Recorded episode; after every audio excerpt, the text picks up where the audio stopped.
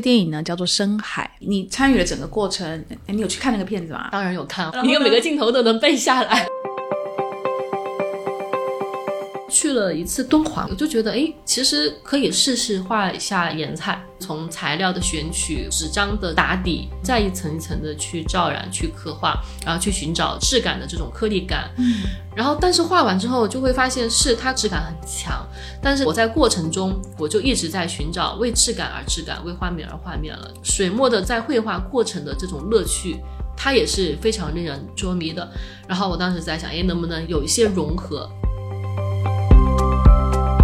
让我临着画，照着画，我画不好的，我完全不会画。但是我可能就是看一下大概是什么样，把它完全盖住，忘掉它，然后再拿一张纸画一个我认为的那一张画是什么样子。哇哦！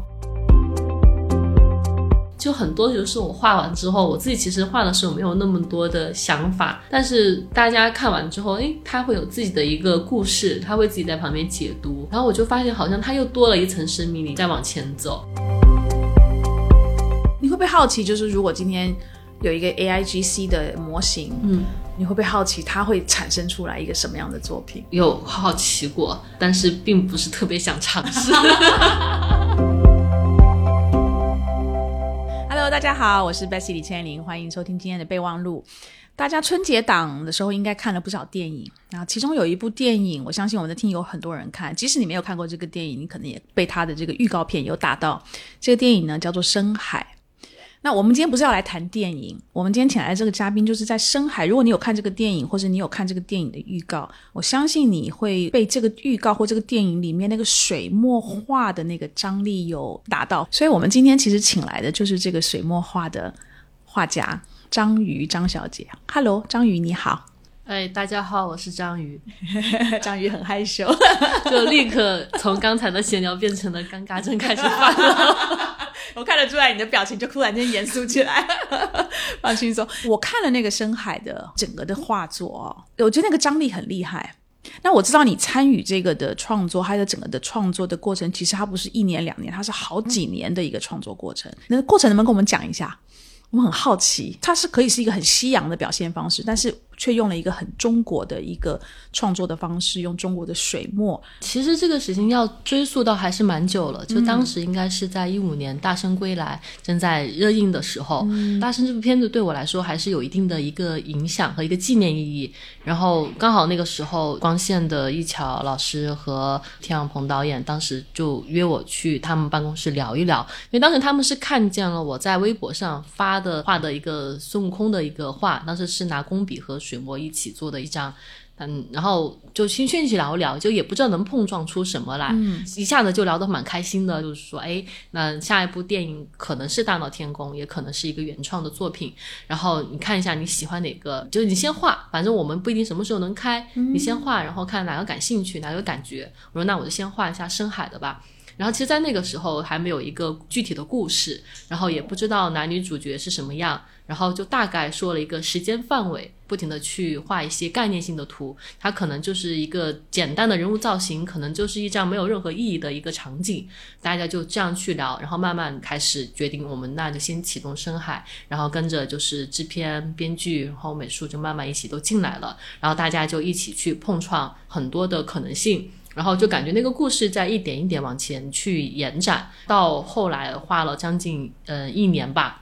每周四 感觉就是画很多那种原稿，然后就抱着田导面前，然后就去检查作业一样。哎，这个有些什么感觉？然后那个又有什么感觉？然后就每周就这样持续的一个很重复的一个状态，然后持续了将近一到两年，然后到后来有一个既定的一个完整的故事线了。嗯，至于您说的为什么会选择这样的一个美术形式进行全片的，因为那个时候也有很多美术进来，然后大家也都在找感觉，然后不停的去做测试。因为我画的是自己的风格，就是水墨这样的一个手绘的原稿的一个形式，然后当时想试一下，如果说我们的片头，然后或者是我们先出一段效果，想试一下，如果是这样的一个风格。然后我们就这样去开始去做了测试，然后最后确实达到大家觉得一个可能性吧。虽然我们不知道最后能做成什么样，然后我们就先把它推下去了。是这样。所以深海其实一开始是一个在你脑子里头的概念，然后你用画把它画出来。没有没有，它和故事同时在进行的，哦同时在进只是说行美术跟故事是一直比较紧密搅合在一起。OK，对所以你参与了整个过程，诶你有去看那个片子吗？当然有看你有每个镜头都能背下来。那那你你自己看就是完整的成品，你自己的什么感觉？其实应该是一八年吧，那是看完整个分镜，其实就觉得蛮震撼了，就觉得这样是一个非常值得去投入时间的一个影片。我们谈一谈你的成就，你成为一个水墨画家的过程，好不好？你可不可以跟我们听友讲一下你的整个求学的经历，尤其是你会选择水墨这个方向是很特别的，因为大部分的人可能选的是油画啦、水彩等等，但是好像很少人选选水墨，尤其对年轻人来说，好像水墨是属于 老人家的东西，你懂我意思吗？所以好像这是这本身也是一个很特别的选择。水墨这个求学过程可能是跟跟工作经验是有联系的，因为我大学读的是动画，在哪里的？嗯、北电。哦，但是在这之前，我是想考央美，当时是想做一个纯粹的一个画家嘛。但是当时因为缺水墨画课不是特别好，就上一个能上的学校。但是对动画，当时我我没有那么的去感兴趣，因为那个时候很多都是一些二次元的呀，或者是比较卡通，因为就是没有找到一个激发我要拿四年去学习的一个状态。然后，但是到了学校就也很有幸遇见几个很厉害的学长，他就给我了呃押井守、人狼呀，还有金敏的，还有四度这些影片，他告诉我动画其实是可以这样的。我说哇，原来可以这么酷，原来可以表达那么多。然后我当时就说，那我就先拿一两年时间自己做一个小的动画，然后我再去看我之后能去做什么。嗯，也很有幸，就是后来做完片子之后，我就去做实拍电影了，去做真人电影的美术和造型。OK，但是很长一段时间就没有怎么去画画，然后因为工作很多，因为那个时候的电影美术组可能就是一个美术指导、副美术，然后再加上一两个助理，干完全部的戏，就也没有什么概念美术这种很细分的东西，就只要你会画画，你就能能有什么你就就去做。嗯哼，对，就是因为我当时还要去找很多资料去设计场景和道具，然后因为那个时候拍的是很多是古装剧嘛，然后就开始诶，就这个博物馆看看，那个博物馆看看，然后那个官网啊，然后就发现有很多就是中国很有趣的这些东西，然后就开始感兴趣，就开始从那里开始看看，诶，要不要去深入的去研究一下。然后再加上那个时候在拍中期的时候有很多道具，然后需要忙不过来，就是需要去帮忙画一下呀。反正你会画画嘛？然后我说我不会画国画呀，因为古装剧嘛，那那就学呗。然后就看看跟那些老师傅看一下啊，原来可以这样，然后就自己去画。对，哦哇哦，然后但我就觉得这挺好玩的，然后就开始每天晚上就在酒店里，然后开始自己去练习，就是照着那些本子啊，然后画那个唐宋的那些画啊，就很细腻的这些笔，就是让自己的手慢慢去掌握好用笔，就让它变成自己习惯的一个状态。就因为它的拿笔方式跟以前是不一样的，就是你需要用腕力、用指力，然后要悬空，然后你争取的每一根笔它都有力度，然后跟水如何去跟宣纸融合，这些相当于是一个全新的材质和体验。嗯哼，对，然后就变成一个进阶的一个状态。然后那个时候就白天工作，晚上在那里自己画学习，持续了蛮长一段时间。到后来，在一二年的时候，然后突然意识到，我可能真的是更爱画画一点，就因为电影美术它更多是沟通啊，或者是跟协调这种能力，在美术这个创意上，它可能是。在最前期开发的时候，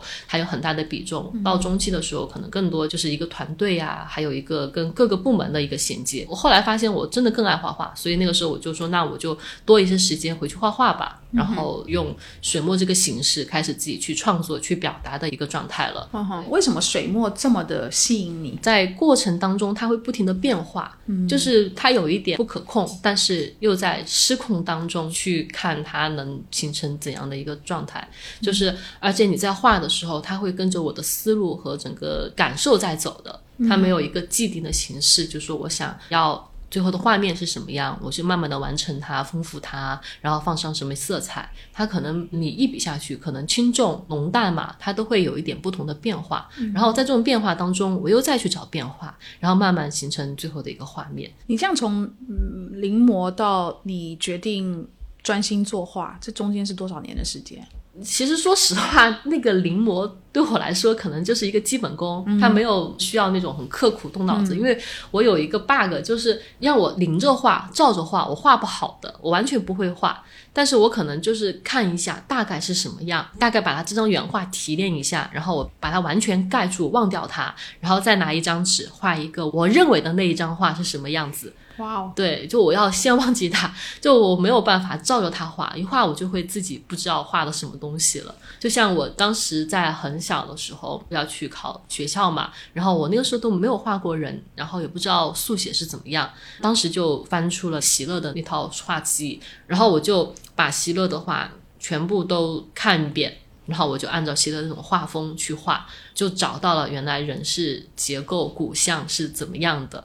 然后这样去做，天哪！然后之后你再去画所有人的话，就都会有个概括的能力。所以我就我在画水墨的时候，我就很难去按照像芥子园啊那种古朴那样一笔一画的去学习，所以可能是属于水墨画的一个相对边缘的一个状态吧。嗯，对，至少我知道我的握笔基本的这些东西，它应该是严格标准的。至于里面的画是什么，就是我自己去归纳出来，然后去画就可以。那我我们刚才闲聊的时候，我们也聊到，就是海报的创作过程跟你在作画的创作过程是很不一样的两种体验。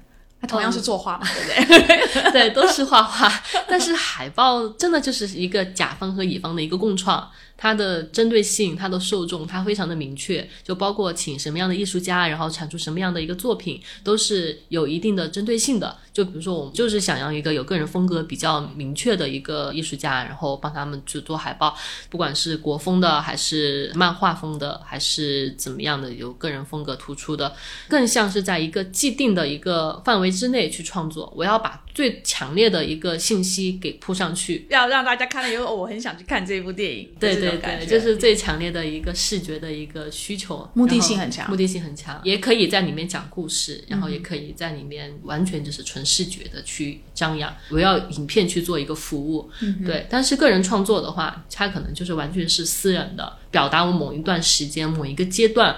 我我想讲的，我可以藏着，我可以掖着，我可以不让人大家看见。它可能是属于自己私人的一些心事，或者是私密的情感，然后也有可能就是那么一点点不想张扬出来的这种感受。如果能看到的话，也许大家就很开心，就是也有一个共情；如果看不到的话，它就也没什么，它也是属于我个人的一个产物。但是两个我都觉得都是很好的，因为一个是你跟外接触，一个是对内嘛。可能一般人对水墨的印象，它是属于黑白。但是我们刚刚看到你很多的画作，其实它里面有非常丰富的色彩。你在一开始接触水墨的时候，就是有这种色彩吗？还是你一开始也是黑白？呃，一开始还是黑白。对，那你是什么时候决定要加入色彩？其实开始的时候画的还是比较淡，然后还是墨分五色的那种浓的、清的、润的、干的这样的去画。后来就是去了一次敦煌吧，应该是蛮多年前。然后当时我我就觉得，哎，其实可以试试画一下颜彩。但是画了颜彩之后，就发现它是一个非常严谨的一个绘画方式，就可能比工笔画还要严谨。为什么？什么意思？工笔画它可能三繁九染，它一层一层。但是颜彩的话，它可能是从材料的选取、矿物颜料，还有水干色这样的一点一点去研磨、去寻找，然后到纸张的打底，也不是生宣熟宣的那种我们常人。薄薄的，它需要在人为加工处理一层很厚的那种底，把这些前期很长的一个铺垫之后，然后再一层一层的去照染、去刻画，然后去寻找质感的这种颗粒感。嗯，然后但是画完之后就会发现是它可以。很漂亮，它质感很强，但是它对我来说哈，就缺失了那种绘画的乐趣。因为我在过程中，我就一直在寻找为质感而质感，为画面而画面了。它没有那种我一笔下去，它可以千变万化，很舒畅、很凌厉的这种感受。然后我就觉得，哎呀，怎么办？我都很喜欢，我想有这样的一个质感和色彩，想让亲眼摸到这个画，它是有颗粒感的，它是有肌理，跟在不同的光泽下，它能有不同的这种变化。但是呢，我又觉得水墨的在绘画过程的这种乐趣，它也是非常令人着迷的。然后我当时在想，哎，能不能有一些融合？因为水墨的颜色很轻，它就只是墨和水，嗯，然后以及薄薄的像蝉翼一样的宣纸，跟这种是蛮矛盾的。我就在想，比如说一张画里的一些局部，我可以把这些加上来进行一些处理，所以说就是能在一张画上，它可能起形的时候是淡淡的，随着某些地方它的轻重，加上那种矿物颜料的厚重，这样的话，在看原画的时候，它就会有一些变化了。嗯你对颜色的那个感觉也是不时的在变化的，就是有一段时间你作画可能都是比较浅色系的。但是你可能去了一趟什么地方，你又被某一件事情震撼到，回来了之后，你对颜色的感觉又不一样。对我，所以我就觉得画画就是一件很有趣的事情，它就跟人的生活经验和情绪状态它是紧密相连的。它就不停的就随着我在前进和后退，在成长，在变。打个比方，就当时在做深海的那一长段时间，因为那个时候我是在中期的时候，将每一个镜头美术师画好的原画，还有撩那些素模，然后上色，然后或者在他们的原画基础上去调整，然后不停的去改色、加色、改色、加色。那一段时间，一个星期要弄几十张，然后就工作量非常的大，然后以至于我看到颜色我就有一点疲惫了啊。所以说那段时间我在。自己喘息下来，在创作自己的小画的时候，我就基本上都是淡淡的黑白，不想上任何色。工作和个人绘画就在这种视觉上做的一个调节。然后到后来，比如说我当时去西藏，嗯，我那段时间也是画的淡淡，因为那段时间是刚经历了疫情，上海的疫情，对色彩是有一点缺失敏锐了，就不太想画那种张扬的色彩。但是去了西藏之后，看到那么多寺庙，他们那些壁画的唐卡，然后用的。非常非常纯的色彩，非常非常鲜艳和艳丽的绘画方式。嗯，然后但是没有觉得它很火很燥，我看到的还是肃穆、令人心静下来的那种力量。然后我突然意识到，色彩其实它的浓艳就没有什么关系的，重要的是你如何去把它表达出来，你想表达的内容和这个状态，它是最重要的。嗯哼，然后我就一下子就。打破了这样的一个感受，然后所以回来之后就不用再局限于哎，我这段时间画浓一点怎么样，画艳一点怎么样？然后人家说我的画太过于燥呀，是怎么样？我觉得就完全不受限于这样的一个感受了。我知道你在作画的过程，你是心里面是有一些元素，脑子里面有一些画面，然后你这画面让你动笔开始作画，然后慢慢慢慢的丰富丰富丰富，对吧？那我很想问你，就是因为去年上海是整个的疫情。你人是在上海的，对不对？对。你那时候心里面冒出来的一些的元素，当时那段期间你作画了，大概都是什么样的题目啊？我那个时候就只想画花，画春天，对。所以当时可能在看画的时候，全是花花草草、蝴蝶啊，然后海浪啊，就充满生命力的。因为那个时候就很想把春天画出来。嗯我们当时都是缺失了春天，缺失了阳光嘛，就都在关在家里面，就看着自己的猫、自己的狗、自己的床，然后 看着电视、看着电脑，不是焦虑，但就是觉得很无聊、很无趣。画了很多画，对，然后而且我觉得很好，就通过画画。反而安慰了自己。然后你在疫情这段期间，就是因为你生产力是很高的，所以你的宣纸快用完了。对，然后那个时候大家都在抢肉、抢蔬菜。对，然后我当时就怎么办？没纸了，我好焦虑，怎么办呀？然后当时正好能买的途径，淘宝就不用想了，就基本上全挂掉。然后什么拼多多也不可能给你搞这些东西。然后就哎，京东还有荣宝在的官方在，然后我就跟他们的客服攀谈了一下，然后客服就很奇怪，说你是在。上海是吧？你要纸干嘛？我说我画画呀，我没纸了。他说哎怎么办？他说现在运力真的不足。他说这样，我想试试看能不能发。每天就盯着那个客服就发货信息，反正先拍了再说。同时拍五个，因为他不同的仓库，同时拍五个不同的店，看谁先发货。因为他不同的货车的班次。对。结果真的有一辆车真的发出来，我当时快高兴的跳起来了。然后每天就看他那个定位，他走到了哪里啊？走浦东走不了了，然后又倒回来，然后就盯着那里。然后到第二天，突然物业送货，然后突然发现我门口出现了一箱纸的时候。哇！我当时都快高兴的哭了，然后就好惊喜，然后就画了一张我自己还蛮喜欢的一张，因为它确实是意义不太一样。嗯哼，对，也是很努力的、不放弃的小哥，尝试很多种不同的路径，对不对？就想方设法的要把你的纸送给你，是很感动，好可爱哦。然后我我想问问你啊，因为你非常年轻，我们其实最近也发现年轻人也开始越来越关注，比如说跟国画或是水墨相关的东西，像比如说去年的春晚有那个咫尺青绿，好像就是一幅画的里面的人，你远远看就像一幅画，但是那个幅画在动。但是就是春晚这样的一个大众的节目，它会有这样的一个。桥段其实它也反映了，就是说大家是在关注这个方面，这个是让我蛮惊讶的。年轻人会关注像水墨、像中国的这种元素。你自己接触非常多爱画的人，或者爱你的作品的人，你观察到什么？我觉得它不是一个潮流，它就是大势所趋。随着自己的成长，国外的、西方的、日本的，大家都有受影响，都也看的看了，然后喜欢的喜欢了，然后就可能就是会突然觉得，哎，我们眼前还是有很多不一样的，就开始看自己了。嗯哼，对不对？所以跟你一起。把水墨这个创作放在一些比较大众的动画啦，像节目上面这种创作的，他们的思考也是因为看到年轻人对这个方面的接受度越来越高，所以邀请你一起来去参与这个创作的过程吗？对，是的，很多这样融合下，也能碰撞出很多不同的东西。OK，这么多年来找你的，除了像动画、电影哈，还有电视剧，有没有其他的领域的人也开始在找你做各种的合作？有啊，然后比如说像汽车啊，然后汽车工业化的这种都有，然后我觉得也是蛮好玩的。汽车是什么意思？车身上面？对，车身上哦，车身上用水墨啊，或者是用自己的风格，然后去给它做一个大的涂装，然后这样去。做一些不同的效果。OK，所以你在汽车的车身上的这个创作，这是哪一年的事情？一九年，一九年。所以你当时也是用水墨的这样的方式吗？没有，没有，就是材料会有一些融合。对，我是蛮喜欢不同的。对，就不只是局限于国风啊、古风啊这样的，可能越是一些反差大的。然后我就越想尝试看一下，最后能出现什么样的化学反应。OK，你那次在他的车身上画了什么？画了龙星空啊，这种 OK，就蛮商业的其实。但是每一台车都画一样的，还是就画了一个，就作为一个展品。对对对，展厅里面哦 OK。然后我想再问回来你创作的事情啊，你的画作里面有鬼有神有或是似仙非仙的这种，但是你也有非常恬静，甚至看起来很像观音，很像。佛的这样的面相的人，所以他的这个反差是非常非常大的。你没有那种一致性，就是你特别偏爱哪一种，所以你的脑子里面为什么会有就反差这么大的？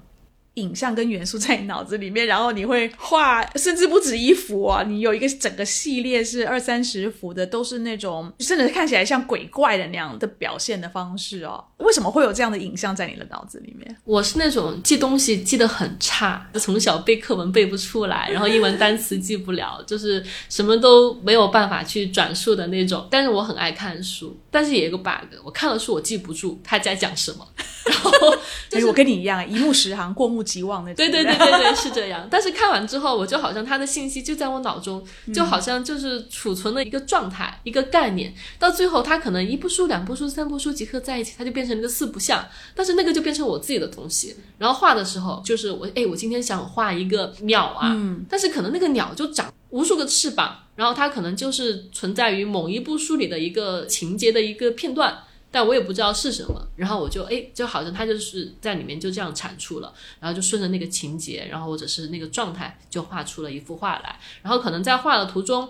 然后突然觉得，哎，这个鸟是不是要有一个什么关系在里面？它一个人在画面里好无趣哦，好孤独哦。然后，哎，那我就画一只从外面伸出来的一个花。那那个花，哎，它只是个花，它好无趣哦。它可能也是有生命力的嘛。可能那个花上面就长了一个眼睛，或者这个花里面生了一只手。这个画就是在画的过程当中，它就形成了一个偶然的一个故事，一段关系，一个状态。然后就可能到最后是我在开始画的时候就没想到的东西，然后所以您说的是是什么仙佛道魔这一些，可能就是因为。茫茫杂类的这些书啊、影像啊，然后或者是影片啊，或者是一些很欣赏的一些一些艺术家的画作，它就是杂糅在一起，就最后梳理成一个想取之用的一个素材。但是那个素材可能就是一个点就迸发出来，然后它也没有任何的一个根据，可能就是独属于在我这个混沌的记忆和感受当中，然后就这样产出的。但是混沌当中是有它的秩序，是有它的关系的，是有它的和谐的。对，但是你这一幅画要通常是画到什么时候？你觉得啊，够了，这幅画完成了。比如说在起这张画的时候，嗯，然后我就知道这张画我会画一张很复杂的画，然后以及这张画我开到多大，比如说开到一张六尺的，那么这张画我是画到一个极致丰富的一个画面，到最后画到已经不想画多一笔了，然后我觉得它就结束了。然后比如说在起一张画的时候，哪怕它再大或者再小，就这张纸，可能我就是想画某一个情绪。它就不需要有任何的反复的东西在里面，它可能就是一笔两笔点到为止，就人的眼神够了，然后这个画的给到的情绪够了，那它就可能三笔四笔就结束。嗯哼，对，有没有曾经发生过？比如说你好一阵子以前创作的画，啊，你经过了好久之后回去看，哎，你发现哎有少一些东西，肯定是有的，也是经历过这一个阶段了。就以前我会就自己开始不自信，或者是遇到瓶颈了，往回看的时候，我是很沮丧的。我觉得，哎，原来以前有时有那么多好的，为什么我现在画不好了？但是不会感受到曾经有很多遗憾，因为我觉得每一个阶段它有它的特殊性，它就确实是独特的，它都是有闪光点的。现在的话，突破了这一个观念之后，不会困顿于我现在画不好，因为我觉得我相当于是也自洽了。我可能最近我感受不到那么多的东西，没有那么强烈的情绪去刺激，也。没有那么多的感悟、感受和体会，我确实画不到大家觉得好的那种状态。但是我觉得我没问题，我觉得我可能这段时间就是这样。可能我再过个三年、五年再回头的时候，它还是好的，它就独属于这一段时期，不会计较自己的退步、进步这个事。反正就一直慢慢的往前画、往前走，慢慢就形成一个自己未来的一个样子。嗯哼。不，现在买你画的人越来越多，可能估计你以后也不会再看到你以前画的画。对，会想念的，会想会想念啊。那想念怎么怎么办？打电话给人，我可以再看一下我的画，会吗？拍一张手的照片给我看看。哎，那你平常会怎么样去安排你自己的生活？是？你会创作，但是你也必须要给自己的一个时间去接受各种不同的刺激嘛？哦，你怎么做安排？然后你通常都是做些什么事情，让你自己有一个像海绵一样在吸收的这样一个状态？我觉得挺重要的，就是工作和绘画虽然都是画画，但是一定要分开。这样的话，它既是一个调节，然后又是一个互不耽误。对，因为有些时候会在做工作的这些项目上的时候，就是一些联名啊，或者是一些跨界的一些合作，它都是受限于一个范围之内嘛，审美啊、技术呀，然后还有对外就是能出现的这种画面。但是在自己画的时候，可以完全放松掉，就这样的调节下来，其实双方都能受到一个刺激和影响，就这样像雪球一样一直滚着滚着走。对，所以深海是工作。深海我觉得很特殊，对我来说，就是它不能说是完全的工作，但是里面投入也是非常多的自己的一些心力在里面。那所以你通常会去做些什么事情，或是去哪里？像你刚刚讲，你会去西藏，去了日本，你是怎么选择去哪里？是让你自己有一些不一样的刺激？比如说，像一九年疫情前最后一次旅游是去了四国八十八寺，然后去走了四十多个寺庙在山里面，然后对，然后蛮难忘的。很多中国很老的这种遗留在日本的风格，还有产出的美学，还是挺刺激的。对，它保留了很多老的，不像京都和东京，他们有在慢慢的更新迭代，它就反而是一种古老的那种。状态在里面，然后所以回来之后画的这些画，他也开始慢慢往里面去收，更沉稳，再去找。然后就比如说去了西藏、新疆这种天地很广的地方，人受到那种刺激，就可能会真的是更开阔。你在去那些地方的时候，你也会同时作画吗？那段时间就完全不画，完全不画，对，完全不画，然后也不做速写，哦，速写也不做，对，都不做，因为我觉得我更多是把自己完全抽离出来去感受。OK，拍照吗？不拍，也拍照过，拍照肯定是拍的，但是不会是为了当素材来拍，就只是为了我当下一个感受去拍照。OK，我想问你关于你跟商业合作的事情。你是一个艺术家，当你在跟商业结合的时候，它肯定有一些是商业的考量。可能会有一些对你的限制，或是对你的要求，会难受吗？可能在做的时候，开始去合作之前，其实就要有这个准备嘛，不可能放着你想怎么创作就怎么来。嗯，所以说就是会有一个心理预判，就比如说这个合作的项目，它需要用到我这边的一个自由度是哪里，然后程度是哪里，然后就把这个就心理预判先做好，前期沟通好，然后慢慢就大家彼此了解，真的是一个双方的一。个共同创作。我觉得你很有意思，你会用甲乙双方共同创作的这个词，对，因为这个就是合约上写的，真的假的？合约上就这样写 啊？但实际上是你创作，不是吗？对，合约上我都是乙方呀。所以那个甲乙双方的创作，比如刚刚讲那个在车身上作画的这件事情啊，他怎么跟你共同创作？他顶多是给你一个 briefing 嘛，就是哦，我今天有一台车想要请你。在我车上做画作，他会给你什么清楚的方向？说，哎，我希望你在我车上画些什么东西之类的吗？像这种合作就是没有那么强烈的限制，OK，因为他需要一个突破嘛，那就是让艺术家可以自按照你自己的想法，因为他找来肯定是有一定的认可性，就希望就是你可以去展现呃你自己的风格或者是你自己的想法和你的创意。对，像这类的合作，其实对艺术家都很开放，但是像类似于影视类的。海报类片头就是这种，因为受众非常的广，就需要很准确的一个内容的范围和一个局限性。OK，那你有没有觉得，同样是跟不同的影视的合作，这么多年来，你有没有感受到对于你的限制越来越少，他愿意放越来越宽的空间？让你去做发挥，还是它反而是越来越精准？我觉得对你的要求，这个还是看不同的影片。就比如说像《流浪地球》这部电影，它是个完全科幻的电影。然后我就记得当时在做第一部的时候，当时郭帆导演就是啥也没说，聊了三个小时他如何拍片的辛苦，然后就跟你聊三个，对，然后并没有告诉我要怎么去画这张海报。我说，但直到最后他告诉我啊，他是想讲一个家的。然后那就画一个一家三口家就就是一个饭桌嘛，可能一个饭桌就是一个家的一个浓缩的一个场景，然后就是桌面上把星球融合在一起，以小见大的一个概念。这次也很好笑，这次画那个《流浪地球二》的那个海报，当时我正好是在三亚。在天涯海角那边刚养完，然后躲在那里去休养，然后突然就开会，然后因为当时要在视频上放那个 PPT 嘛，大概讲一讲，我又没戴耳机，我就在公放那里，然后就没办法，就躲在一个石头角落那里蹲在那里开会，就没有听见后面还有一个老大爷，然后我们就在聊什么科学家要怎么去炸月球啊，制定这些计划之类的。那聊完之后，一个老大爷从后面穿出来，像神经病一样看着我，就很好笑，对。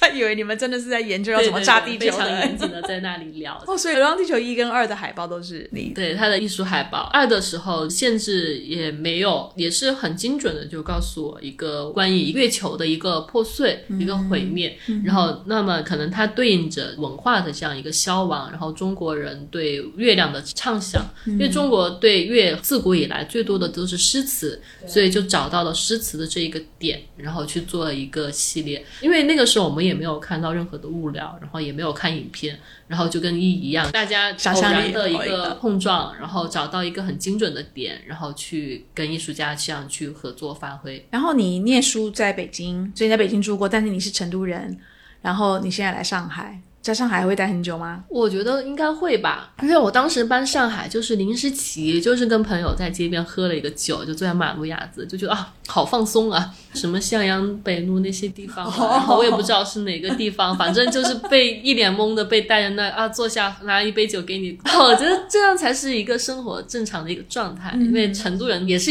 这样的一个状态嘛。然后我就觉得啊，他离我家好近哦，一个星期，然后我就准备就是把所有的北京的东西整理好就过来。就是二零二一年，二一年，二一年的时候。然后那个时候很多朋友刚好也是从北京来到上海，就所以你那个时候来就是在这个老房子里。里头吗？还是当时还没有在这里？应该是在二一年下半年的时候，诶，看到一个跟自己名字很像，然后门牌号跟自己生日很像，离家又近，因为我也不会开车，然后就蹬着每天蹬着自行车，然后就可以很轻泰的出行，就没有什么压力。我们现在这集录音的地点呢，其实就是在章鱼自己的一个算是画室，这是一个石库门的房子改建的，是我们录播备忘录以来最有气质的一个 录音的场所。当然，我们我们不方便透露这是在哪里啊。但是呢，这个小小的 community 就是有一个鱼，就是你那个章鱼的那个鱼的那个字，所以还是跟你很有渊源的，很像你的空间那种感觉。走进来之后，然后再再看到你本人，我就觉得非常契合的空间。我最后想问你一个有点跟科技有关的 AI 是吧？我猜都是，因为有这个人工智能生成内容的话题非常的火嘛。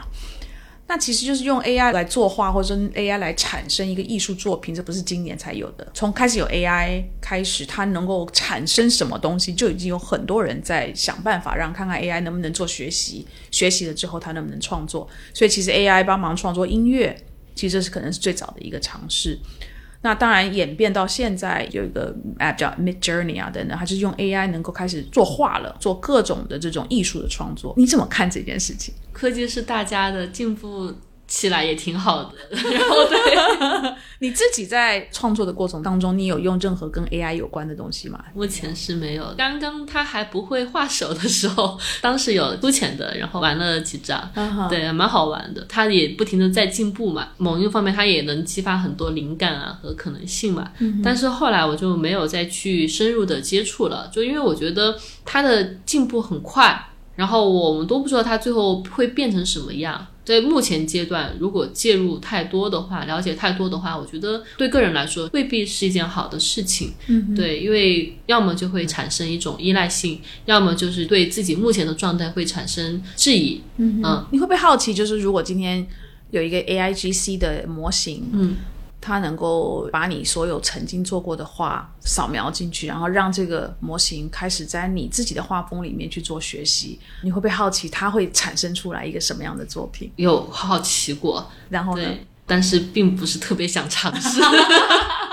为什么是觉得你还没有 ready 好，还是说你就没有这个兴趣？没有太大的兴趣对这个，对，因为它在进步嘛，它一直还在演变，所以你现在试了，但是可能三个月之后它又不一样了。是的，所以现在试有什么意义？你的意思是这样吗？对，我觉得不如就自己专心把自己手上能做好的做好。因为科技它一直都在往前滚，以前画画从 CG 到手绘到油画，再转回水墨或者是重彩国画这些，其实也是一个过程，也是从一些新奇的一些变化当中，然后落点到自己的眼前的状态下。当然，如果之后有一些碰撞、合作啊这种变化，其实也是不一样的嘛。嗯哼，我倒是很想尝试看看什么时候这个。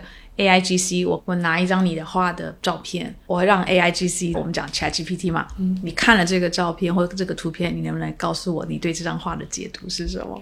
对 我也很好奇，这个我觉得很好玩，所以我现在就很开心，就是大家来到画廊看我的画的时候的感受，就很多就是我画完之后，我自己其实画的时候没有那么多的想法，但是大家看完之后，诶，他会有自己的一个故事，他会自己在旁边解读，然后我就发现好像他又。多了一层生命力，就这样一层一层去叠加，就感觉这幅画其实画完之后，它其实就不属于我了，它有它自己的生命力在往前走。但是其实跟我就我个人觉得没有太大的关系，不管是 AI 解读还是大家对这个画的一些解读，就是完成它之后，它就不属于我了。我觉得很好，就是像我们这样的人是可以拥有你的画的，因为比如说刚才我从一楼这样走上来，看到你的非常多的画。